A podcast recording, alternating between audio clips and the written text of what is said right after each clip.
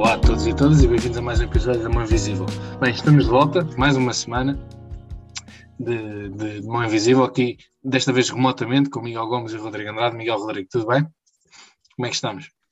Hoje tudo bem, sempre bem. Tudo bem, sempre com vocês também. Bem. bem, cá estamos então. Um, na semana passada, ou há, há, há poucos dias, a democracia portuguesa fez 48 anos, ou, ou talvez não, já iremos discutir isso, se a, democracia portuguesa começou ou não no dia 25 de Abril, mas fez, fez 48 anos, di, diria, dizia eu. Tivemos discursos, tivemos celebrações e festividades em todo o país. Um, vamos comentar algumas, algumas das, das intervenções e depois falar um pouco sobre a importância do 25 de Abril e, e o que é que significa nos, nos dias de hoje. Um, Parece-me que, que, o discurso que é mais interessante e mais discutido também foi o discurso do Presidente da República, onde se referiu de forma curiosa, e é a primeira vez que um Presidente da República o faz num, na, nas celebrações do 25 de Abril, em que, em que referiu a. falou das Forças Armadas, falou do Estado das Forças Armadas hoje em dia, da necessidade de maior financiamento, mais meios no geral, não falou de financiamento só, mas de mais meios no geral para as Forças Armadas. Um, não só para a defesa, parece-me que as Forças Armadas têm muitas funções em Portugal, que não são só de defesa, mas no geral mais meios para, para, as, para as Forças Armadas.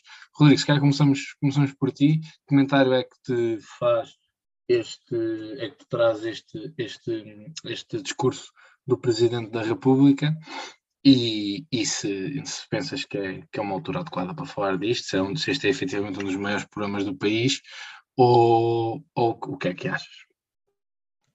É assim, na minha opinião, eu senti que o discurso do Presidente da República foi um bocado aleatório, porque obviamente que, que as Forças Armadas tiveram um papel preponderante, essencial e basilar no, no 25 de Abril, mas eu sinto que não foi esse o foco, ou seja, o discurso, uh, em vez de ser focado nas forças militares do 25 de Abril, foi focado em torno do investimento que é preciso ser feito nas Forças Armadas na atualidade em Portugal, e pareceu-me um bocado fora de, fora da ocasião, ou seja, acho que foi mal, foi mal escolhido.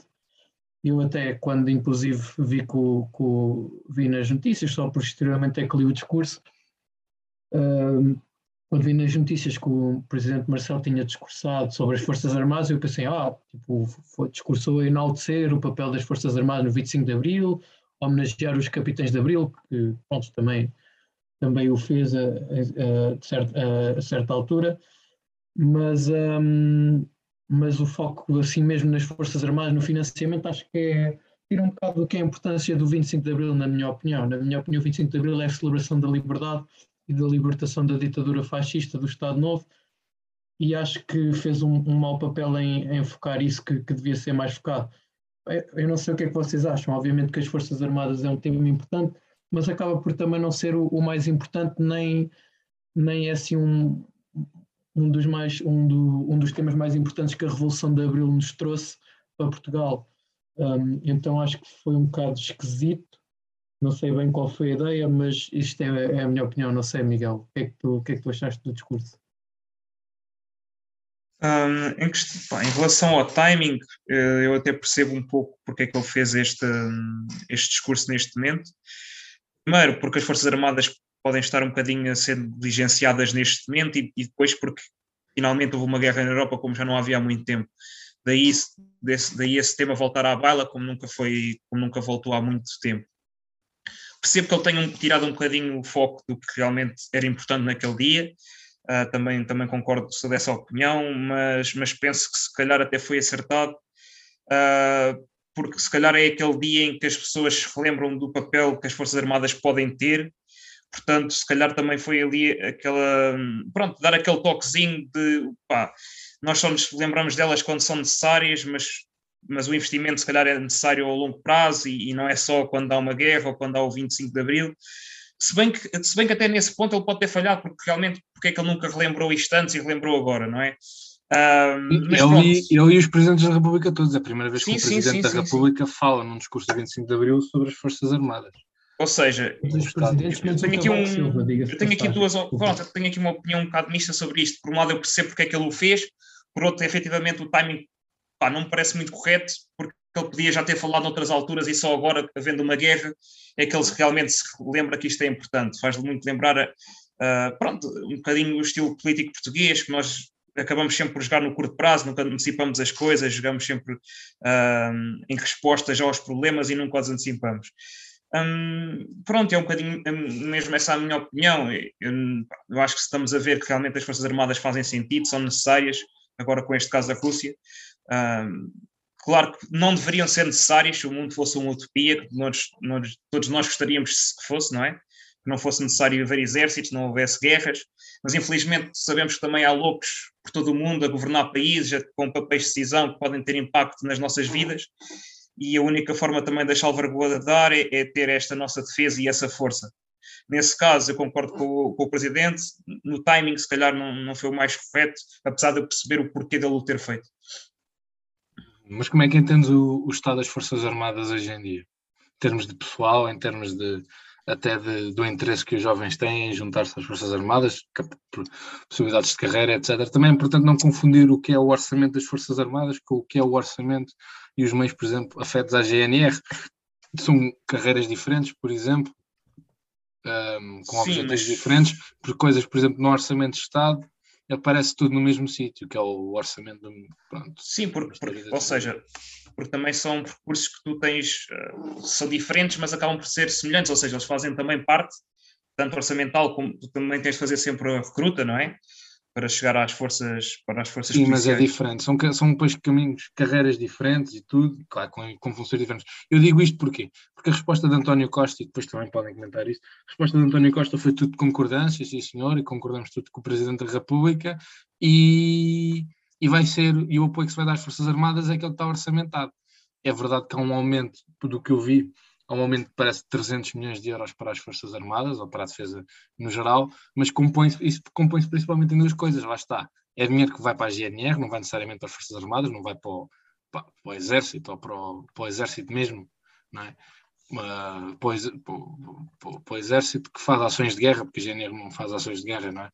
Ou para, ou para, a Força Aérea ou para a Marinha, e vai, e é um aumento que também tem, está relacionado com algum com, a, com o pagamento de algum equipamento, que, porque o equipamento militar é comprado com 20 ou 30 anos de avanço, às vezes, ou, um, porque são equipamentos muito caros e demoram muito tempo a produzir, e também tem a ver com algum pagamento desse equipamento, já foi encomendado há muitos anos.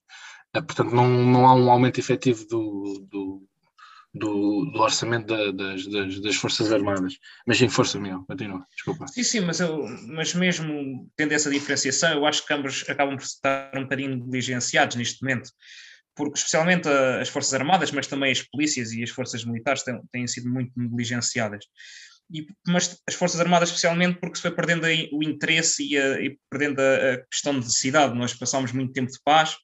Eu acho que todos nós aqui, enquanto jovens, tínhamos uma ideia de, de paz interna na Europa, que depois vem-se a ver que não é verdade. Infelizmente, uh, ainda há muita, muitas guerras que se podem desenrolar e muitos confrontos e, e zonas de tensão dentro da Europa entre vários, vários países. Um, portanto, eu, eu, acho que estão a ser um bocadinho negligenciados. Penso que os jovens não têm, na, na sua generalidade, grande interesse. Muitas vezes acaba por ser um bocadinho a solução para aqueles jovens que muitas vezes não têm possibilidade de estudar ou que não, ou que não se vêem com essa capacidade e acabam por ver ali uma, uma, uma possibilidade de carreira interessante, uh, o que nesse sentido até é muito útil e até podia ser bem melhor aproveitado, na minha opinião. Um, mas tirando isso, eu sinto que tem sido bastante negligenciado, tanto em termos de equipamento, como condições, como de pessoal. Lá está, pode não ser bem assim, mas é a minha visão. E depois casos como o de tanques também dão muito má imagem às Forças Armadas, que são coisas que nunca deviam ter acontecido uh, e depois também não, não serem resolvidos das formas que deviam, uh, ainda torna as coisas piores. Portanto, eu, eu, sinto que têm sido bastante negligenciados, sim. Um, mas também há, há um ponto importante também que parece-me que é, que, é, que é importante de, de, de, de referir, que é que a maior parte da malta também que hoje em dia vai para as Forças Armadas não é para soldado ou isso, é para cargos, digamos, tecnológicos, é para ser engenheiro ou, para ser o. Já não há. As Forças Armadas Portuguesas já não é boots on the ground, digamos assim, são, são engenheiros que trabalham no exército, são, é, é, muito mais isso do que efetivamente malta para, artear canhões ou infantarias ou coisas do género. Portanto, nem sei se um, essa faixa da população que tu disseste, que se calhar não computou os estudos normais ou não quer, uh, não tem interesse em computar os estudos normais e, portanto, vai para, vai para a academia militar ou vai ou esta carreira, um, é, é mesmo é assim, realista. Um, também, há, também há um ponto importante a referir, e se calhar agora passava para o Rodrigo, é que há muitos anos que a defesa de Portugal já não é responsabilidade exclusiva da força, da, das, forças, das Forças Armadas Portuguesas, não é? Por força do acordo com a NATO. Uh, Portugal está, está essencialmente inserido num exército maior que é o exército da NATO. Que, e, portanto, que justificação ou que ideia é que se faz? E nós vemos os maiores exércitos per, per capita são, fora, fora a NATO, são os exércitos ou da Rússia, por exemplo, ou da China, ou de, grande, lá está, de grandes países que têm, têm essa necessidade de defesa, ou de países neutrais como a Suíça. A Suíça é dos países que tem mais militares per capita, por, porque é um país neutro que não faz parte de nenhuma aliança. Um, será que se justifica efetivamente este foco numas forças armadas mais militarizadas, porque podemos ter forças armadas que servem mais à população, como vimos na situação da pandemia e na organização da vacinação, ou, ou estamos a falar, uh, será que faz sentido pensar nisto assim, Rodrigo? Honestamente, na minha opinião, eu acho que não. E, e também é como tu disseste, portanto, um, a questão de, de, que tu mencionaste de, de, o exército português estar, de certa forma, também sobre a alçada da NATO, é mais uma, mais um exemplo de, de, muitos exemplos de perda de competências da soberania nacional ao longo dos anos. Portanto, Portugal já tem muito, muitos menos uh, poderes do que tinha anteriormente, uh, antes de se juntar à, à União Europeia. Por exemplo, política monetária Portugal não, não pode ter, porque quem controla o euro é o Banco Central Europeu, e, e mesmo políticas económicas, uh, políticas de recuperação económica, têm todas que passar a Bruxelas antes, antes de serem ativadas antes de poderem ser aplicadas em Portugal. E, e, esta questão dos militares é mais uma questão, portanto, Portugal deixa de ter tanta soberania e autonomia uh, nas suas Forças Armadas para dar a uma entidade governativa supranacional e agregadora de, de exércitos de, de, vários países. Agora, efetivamente, o que as tropas militares portuguesas fazem muitas das vezes é, é missões de manutenção da paz da ONU ou da NATO, tudo bem, mas nós não nos podemos esquecer que a NATO foi responsável pela, pela invasão uh, de vários países, uh, nomeadamente o Afeganistão, o Irão e tudo mais, e do norte da África também, após o 11 de setembro. Uh, essas, é verdade que a NATO agora está a ajudar muito a Ucrânia e tudo mais, mas nós não podemos esquecer dos atos terroristas feitos pela NATO nesses países uh, mais desfavorecidos. E o que resultou no, no, final dessas invasões é que efetivamente não havia ameaça, terrorista, uh, simplesmente serviu para as empresas norte-americanas e também muitas delas francesas conseguirem os, as matérias-primas que queriam nessas regiões do, do planeta. Uh, portanto, nós, nós temos, e isto é importante pôr em contexto, porque obviamente que, a NATO é, é uma excelente organização em manter a paz no mundo, mas é também uma organização terrorista nos olhos de, de, muitos cidadãos do mundo e precisamos ter estas duas coisas em mente quando falamos disso. Agora, eu acredito que, Portugal não, tenha, não tem necessidade de, de financiar mais uh, as suas forças militares e que esse dinheiro extra que existe poderia ser aplicado em coisas mais importantes, nomeadamente educação, saúde, entre muitas outras. Muito bem. Uh, acho que estás tá a falar principalmente, não referiste, mas o Iraque, não é? Acho que é o, o, o exemplo Sim, paradigmático que, não, que não referiste. Ou uma, algumas situações nos Balcãs, também durante a Guerra dos Balcãs, o bombardeamento de. de Exatamente. O Maghreb, a zona do Maghreb e do Sahel no, norte de, no norte da África, por exemplo, são, são várias situações. Um, exatamente. E, e, como, é, como, como, essa, como é que essa, como essas situações servem também o, o, o complexo industrial militar norte-americano e o francês, como tu referiste, que é em mais pequena dimensão, mas o maior também da, da, da Europa. Miguel, queres rematar este ponto da NATO com, alguma, com algum comentário? Eu, eu concordo com o Rodrigo no sentido em que realmente é, a NATO tem muitos defeitos, efetivamente tudo o que ele relatou é verdade, No entanto, também a NATO acaba por ser aqui uma contraforça destas potências Rússias, Coreias do Norte e etc. Portanto, acaba por ser necessário e nós também temos de perceber que, pá, que o mundo infelizmente não é cor-de-rosa e que o investimento nas Forças Armadas também nos defende e a nossa, não só a nós como a nossa cultura desses, desses loucos, que na minha opinião são loucos, para eles podem não ser, não é? mas para a nossa cultura ocidental acabam por ser um bocado loucos, ninguém sabe bem o que é que pode esperar de um, de um presidente da Coreia do Norte, que diz que tem bombas nucleares e, e testas e não sei o quê. Portanto, nesse sentido, acho que a NATO acaba por também servir aqui um, um contra-força necessária e acho que se os países todos acabarem por negligenciar esses exércitos, a NATO deixa de ter a força que necessita de ter. Portanto, acho que eu aqui sou um bocadinho na opinião contrária ao Rodrigo, acho que infelizmente é necessário ter esse investimento uh, nas Forças Armadas. Claro que Portugal é residual, mas, mas lá está, também é um bocadinho um exemplo. Acho que, todo, como todos os países têm de contribuir, nós sabemos quem manda os Estados Unidos, porque tem essa potência e tem essa força. Mas eu acho que é mesmo necessário, infelizmente, uh, e, e, quero mais, novamente dizer que é infelizmente, não é? Uh, porque efetivamente há pessoal, há, há, países e há loucos no mundo que efetivamente nunca sabem o que é que se pode esperar deles, como estamos agora a ver na Rússia, portanto, um, acho, acho que é necessário esse investimento. Uma discussão final que, que, eu gostava de ter com vocês para rematar este tema era sobre como atrair mais jovens para, para as Forças Armadas. Não é só uma questão de financiamento, pá, podemos dar mais financiamento, comprar mais equipamento, o que for, até subir talvez os salários.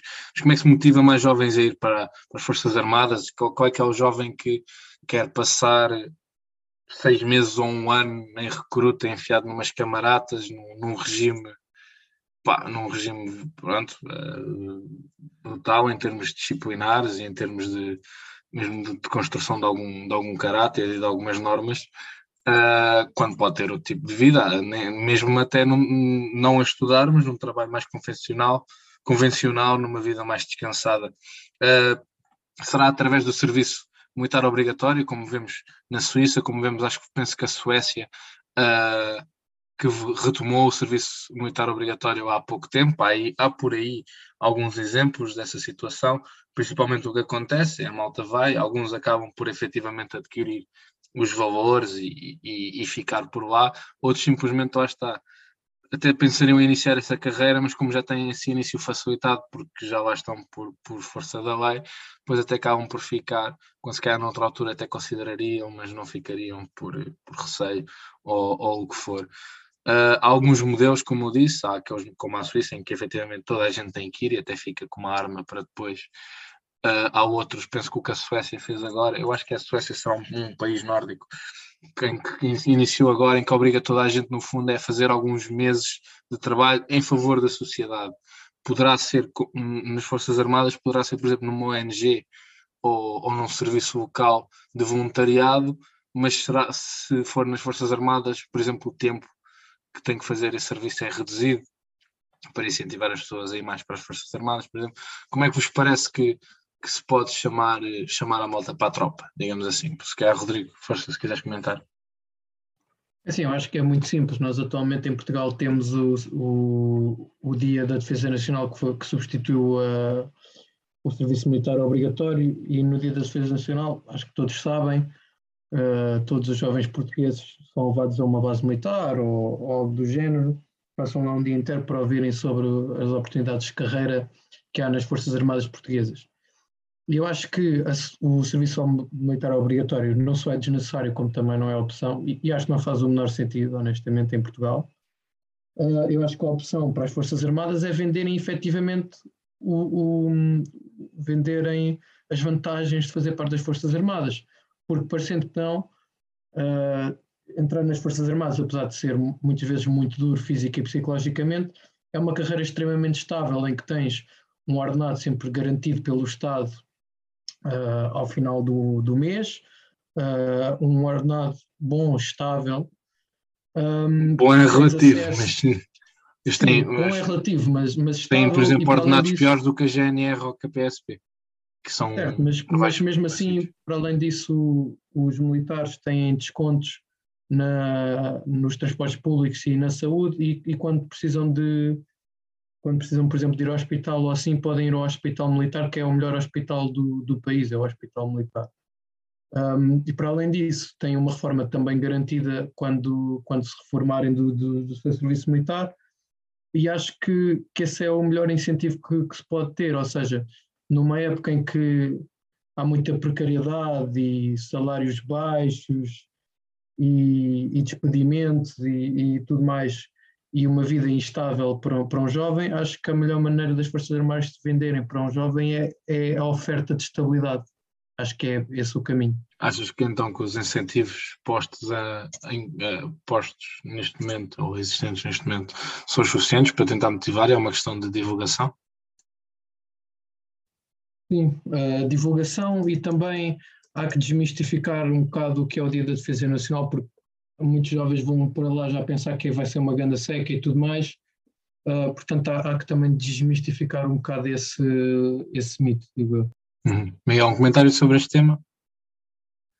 Certo. Um, o maior problema aqui que nós temos é, é, que eu sinto que os jovens perderam muito o seu nacionalismo e a sua vertente de defender a pátria, o amor à pátria, aquele que existia antigamente.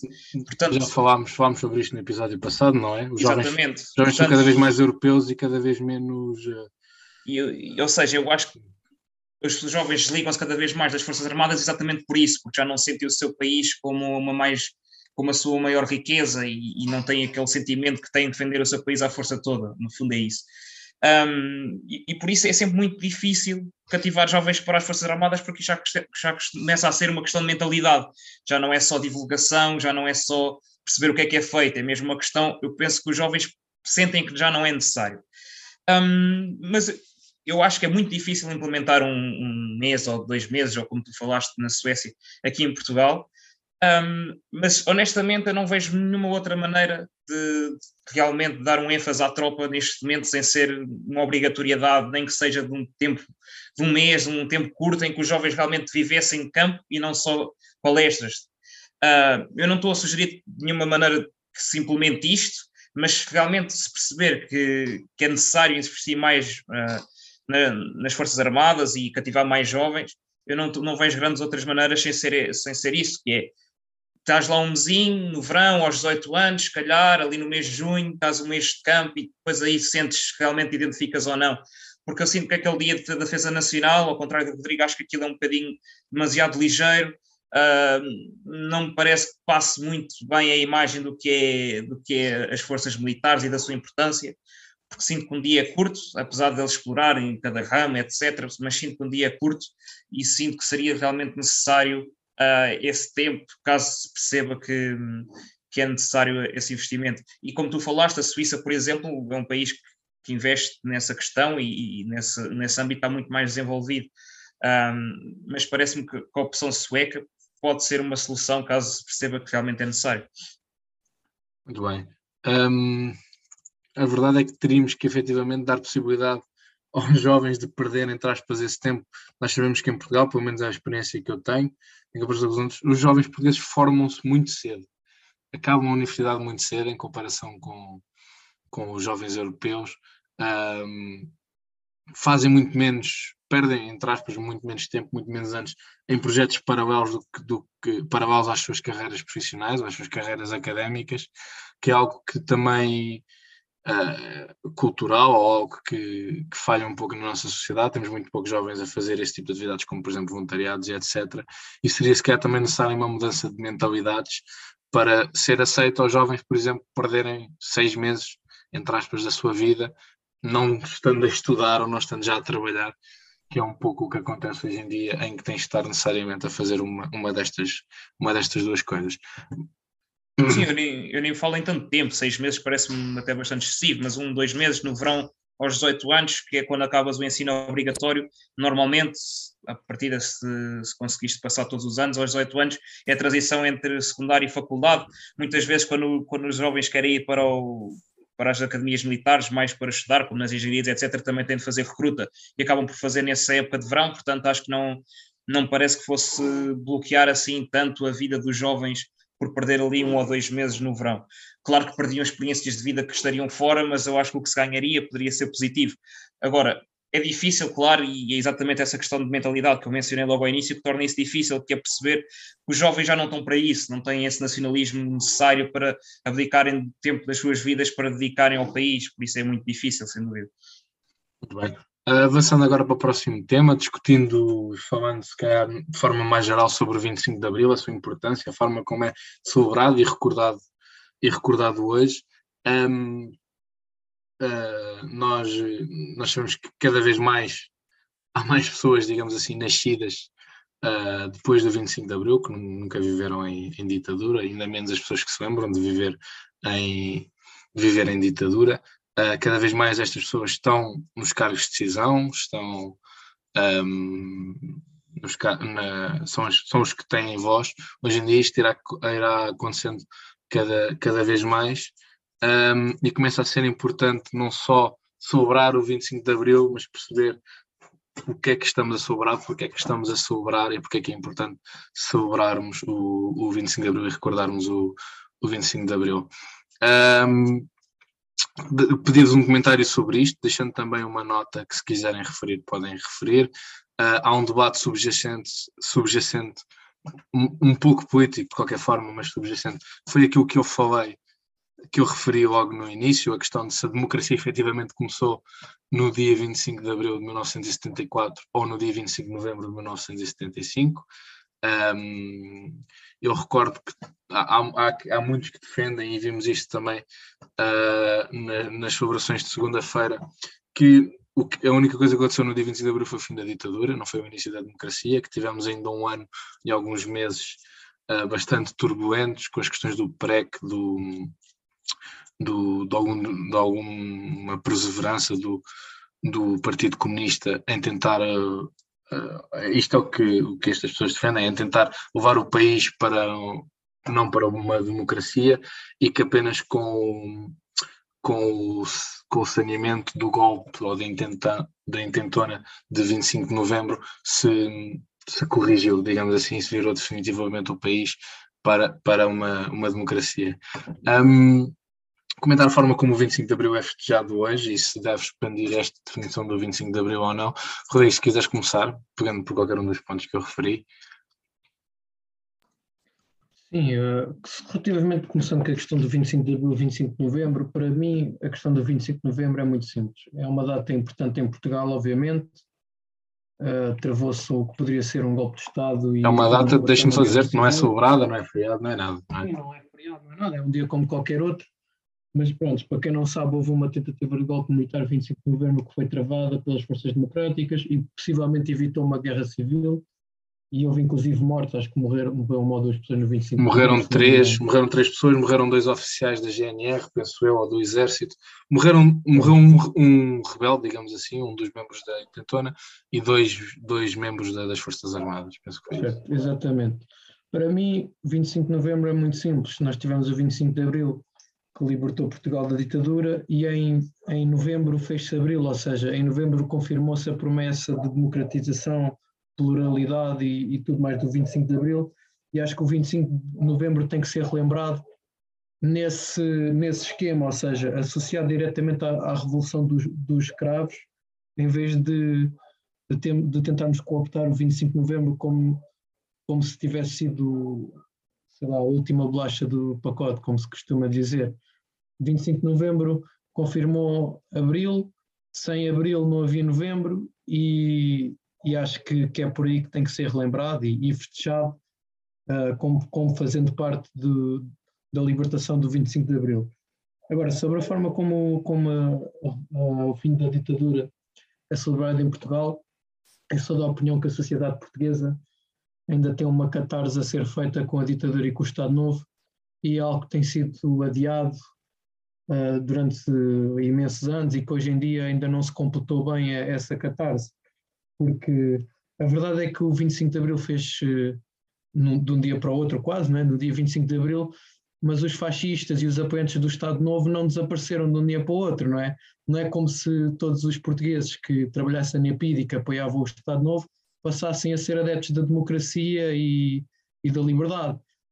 Uh, o que aconteceu em Portugal foi simplesmente fez-se a revolução e, e seguiu-se a vida em frente como, como se nada fosse. Um, e, e a, a, sociedade portuguesa tem que perceber isso, que é uh, perceber que após o 25 de Abril e ainda hoje em dia, uh, o fascismo continua a viver em Portugal. E, e, e, se pensarmos nisso, não choca assim tanto uh, hoje em dia termos partidos como o Chega com popularidade elevada ou até movimentos neofascistas em Portugal. O fascismo não acabou no dia 25 de abril de 1974.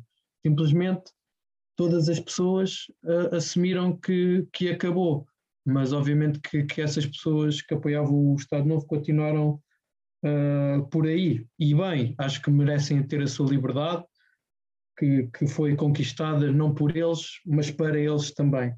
Agora, é uma coisa que, que tem, que ser, tem que ser dada atenção. E acho que os jovens hoje em dia também não dão verdadeira importância ao 25 de Abril. Se não fosse uh, essa revolução, uh, nem, nem, sequer tínhamos provavelmente Instagram, nem Facebook, nem nada dessas coisas.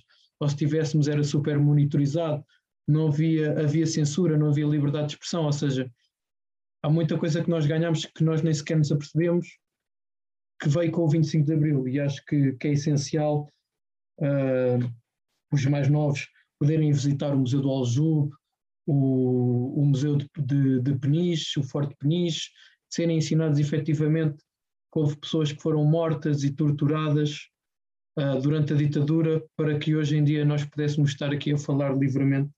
E, e isso, na minha opinião, é, é essencial para, para a sociedade portuguesa. Muito bem, Miguel, que avaliação é que tu fazes destes, destes, destes assuntos? Em relação a abril e novembro, claramente abril e novembro estão interligados, como o Rodrigo disse.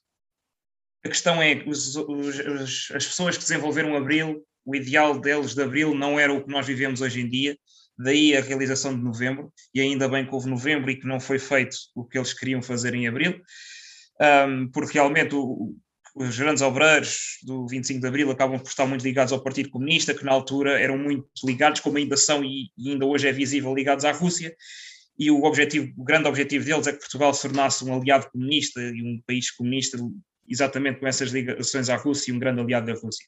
Felizmente não se realizou, Portugal conseguiu vencer também essa vertente, portanto, a questão do de novembro é sim a, a, vitória sobre a segunda ditadura que se diz, uh, que era a ditadura comunista que se poderia ter implementado. Mas claro que não podemos deixar de agradecer a todos, a todos os que venceram a ditadura fascista, uh, porque efetivamente é muito importante. E, e hoje celebramos realmente esta liberdade e, acima de tudo, a liberdade de eleger quem nos representa, que era algo que nós na altura não, não conseguíamos, uh, e foi efetivamente isso que nós vence, vencemos, foi essa possibilidade de perceber quem é que nós queremos para nos representar, e, e a democracia permite isso, permite dizer, uh, efetivamente, como o Rodrigo diz, que existem, continuam a existir fascistas ou comunistas ou, ou sportinguistas ou portistas, mas nós conseguimos perceber quem é que nós realmente queremos que nos represente como um todo e que nos enquadra como um todo, não como, como só uns querem e, e, conseguem vencer pela força, não. Conseguimos vencer porque são os que apresentam maior uh, resposta aos nossos problemas. Eu acho que o, o, maior problema que se vive hoje e sempre se viveu nestes últimos 50 anos, uh, em relação a Abril e, em relação a esta democracia, eu acho que é a falta de exigência que o, que o povo português apresenta uh, sobre, sobre os sucessivos governos e, e sucessivas pessoas que nos representam acho que falta. Eu penso que os portugueses acabam por ser muito mais exigentes com o seu clube de futebol do que o governo. Os portugueses contentam-se com muito pouco, e foi isso que nós também vimos em janeiro deste ano, porque nós acabamos por dizer sempre que as coisas estão mal, que estão mal, mas acabamos por acabar sempre a eleger os mesmos e a não apresentar soluções e a não fazer mais pelo país. Contentamos-nos muito com, com, o estado das coisas atual, porque pensamos sempre que podíamos estar piores e, e acabamos por não fazer nada para melhorar e eu acho que esse é o grande problema que ainda se vive hoje do 25 de Abril, é, é essa falta de exigência e essa falta de brio em, em, tentarmos ser melhores, em seguirmos para a frente e realmente sairmos desse, desse estado uh, que é o, sempre o, o, mesmo estado, que é efetivamente a não melhoria e a, a não continuação. Tirando isso, eu acho que efetivamente Abril deu-nos a possibilidade de eleger e, e dá-nos realmente essa possibilidade de queremos ser melhores. É isso que falta, é isso que falta a Abril e só quando nós chegarmos aí é que realmente se fará abril, na minha opinião. Epá, deixa-me só comentar. Eu não tenho a certeza dessa, dessa, desse paralelismo, primeiro entre quem fez a Revolução, os capitães de Abril, os líderes das Forças Armadas, e o Partido Comunista, ou os ideais comunistas, e depois quem, quem, quem fez o 25 de, de Novembro e o, e o mesmo partido. Deixa-me dizer, muitos dos que, aliás, a maior parte dos que defenderam o país no 25 de Novembro estavam lá como capitães de Abril uh, no 25 de Abril. Ainda não é claro se, se membros como o Hotel Saraiva de Carvalho participaram, ou o Copcon, ou etc., mas Salgueiro Malha foi para Lisboa defender a democracia também, uh, um dos capitães de Abril, não é? Um, e, portanto, não é claro que se, se efetivamente todo o MFA uh, queria efetivamente criar uma, uma, uma, uma sociedade comunista. Comunista Sim, Portugal, nem penso que seja por aí. Quando Tanto, se fala, fala-se mais de pessoas como o Cunhal e outros que realmente foram muito importantes, mas têm uma Mesmo o Cunhal não, não é claro que alguma vez achasse que, que, que, Portugal iria ser um. poderia ter esse ideal, mas que alguma vez o tentasse fazer ou aplicar em Portugal ou tivesse sequer essa esperança. Não, pá, não, para mim não é claro que, que Cunhal quisesse fazer isso, mas tudo bem ou que, que fosse efetivamente eh, motivar uma Sim, guerra mas, civil, mas, por exemplo. Mas aconteceu muito, pelo menos é esta visão que eu tenho. Claro que nós não éramos nascidos e é também é difícil para nós, só com relatos, conseguir ter realmente a certeza do que se passou. Mas com a questão do 25 de Abril, acabou por haver uma apoderação muito, de muitas terras, de muitas obras, de muitas coisas, e acabou-se por, por verificar muito a tendência do Partido Comunista a, a lidar ou seja, na altura não havia estas mass media, mas havia muito a manipulação, se calhar, um, da visão das pessoas pelo Partido Comunista, porque tinham sido realmente os obreiros e os operários acabaram por se apurar, apoderar de muito, muita coisa. E essa tendência para o comunismo acabou por finalizar em, em novembro, pelo menos essa é a visão que eu tenho.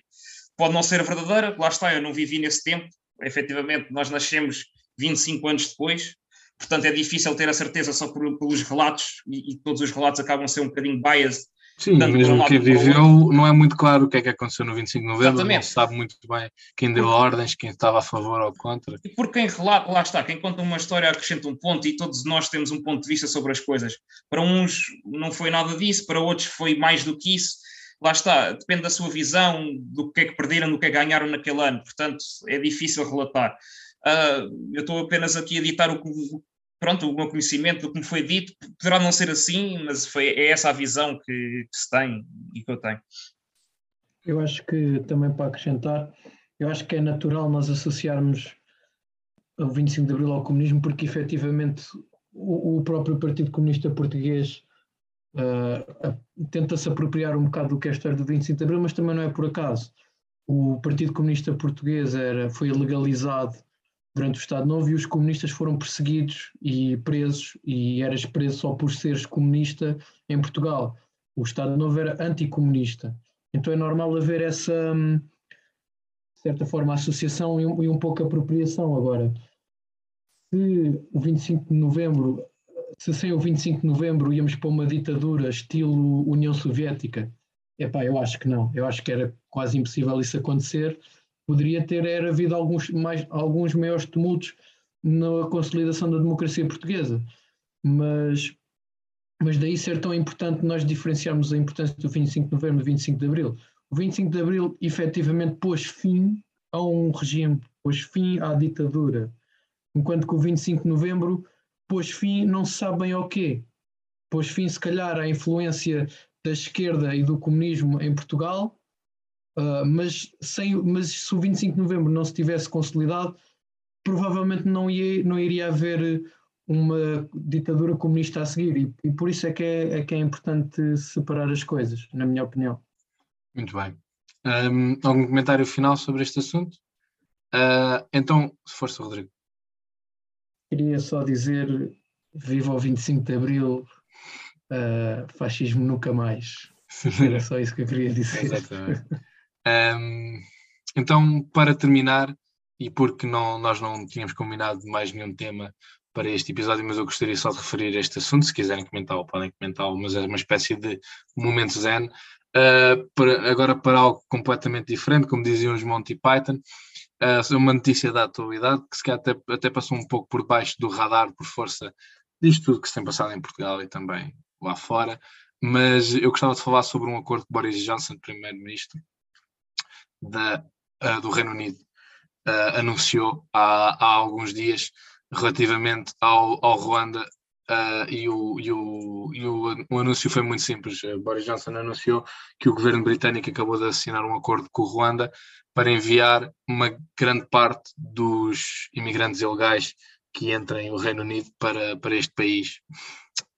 Para, para este país. Mais uma vez, uh, temos algo que é absolutamente hediondo e asqueroso, ok? Imigrantes ilegais que entram o país por alguma razão ou outra são enviados como lixo, como mercadoria para um país longe e que ninguém se preocupa muito, pelo menos aqui na, na, na Europa, uh, e vemos este tratamento, esta importância que é dada a pessoas que, muitos, que são refugiados de outras guerras que não a guerra na Ucrânia, que, que fizeram muitos quilómetros para chegar a um país e que apesar de estarem ilegais são pessoas também e são enviados assim para um país que pode estar se calhar ainda mais longe do seu país natal do que o Reino Unido do que o Reino Unido estará.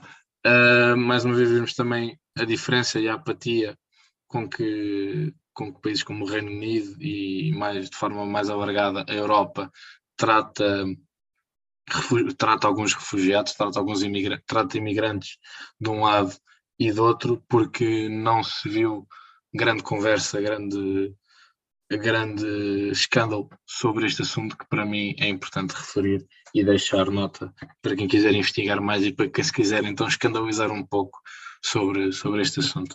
Rodrigo Miguel, tem alguma coisa a acrescentar? Se não, um, sobre isso eu, força, força. eu, digo, eu por acaso não, não estava bem a par, saber, não, por acaso não sabia dessa notícia, estou só é, é a primeira vez que estou a ouvir sobre esse assunto, mas a confirmar-se é, epá, tira um bocado a esperança no mundo, mas também de Boris Johnson, não sei, não, não surpreende assim tanto, na minha opinião. Mas isto é, o, é a consequência do Brexit, não é? Ou seja, a Inglaterra acaba, o Reino Unido acaba por sair da Europa exatamente por isto, por uma questão de excesso de imigração que eles sentem uh, ter, e foi mesmo por isso que as pessoas acabaram por concordar pelo Brexit. Uh, Boris Johnson tenta forçar essa posição, parece-me isto completamente descabido, não, não faz sentido nenhum. Uh, esta preocupação excessiva com a imigração e, e tratá-las de forma como fossem lixo, pessoas, epá, não, não faz com, sentido nenhum uh, este tratamento, este tipo de, de, racismo, ou como queiramos chamar, acho que é mesmo desumano, mas efetivamente é um, mais uma consequência do, pronto, da mentalidade das pessoas ainda hoje em dia, que é perceber, mesmo em, em termos de imigrantes, há imigrantes de primeira, imigrantes de segunda, e sente-se um bocadinho este racismo que infelizmente continua a existir e acho que é completamente descabido. Agora, eu percebo que Boris Johnson sinta que tem excesso de imigração, mas eu acho que há, há diferentes formas de tratar isto do que pegarem pessoas e, e mandá-las como lixo para um país à toa, que se calhar as pessoas nem sabem onde é que vão parar e, nem, nem têm forma de sair de lá, que é uma coisa in, completamente descabida. Bem. Uh, bem, com este comentário terminamos este episódio da Mão Invisível. Miguel Rodrigo, muito obrigado. Um, Sigam-nos nas plataformas podcast habituais, Apple Podcast, Spotify, isso tudo. E vamos para a próxima. Até lá. Obrigado. Obrigado, grande abraço.